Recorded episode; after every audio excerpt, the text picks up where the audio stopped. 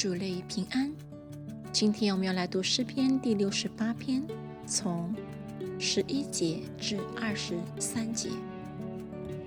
主发命令，传好信息的妇女成了大群，统兵的君王逃跑了，逃跑了，在家等候的妇女分受所夺的。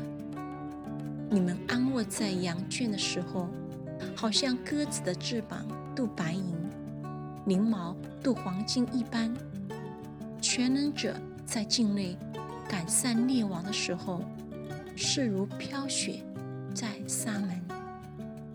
巴山山是神的山，巴山山是多峰多岭的山。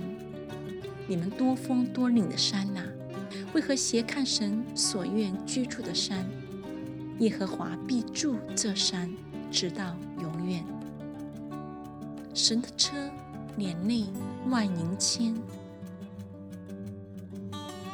主在其中，好像在西乃圣山一样。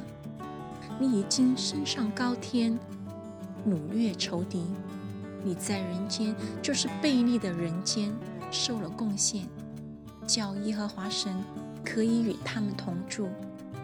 天天背负我们重担的主，就是拯救我们的神，是应当称颂的。神是为我们施行诸般救恩的神，人能脱离死亡，是在乎主耶和华。但神要打破他仇敌的头，就是那常犯罪之人的发顶。主说。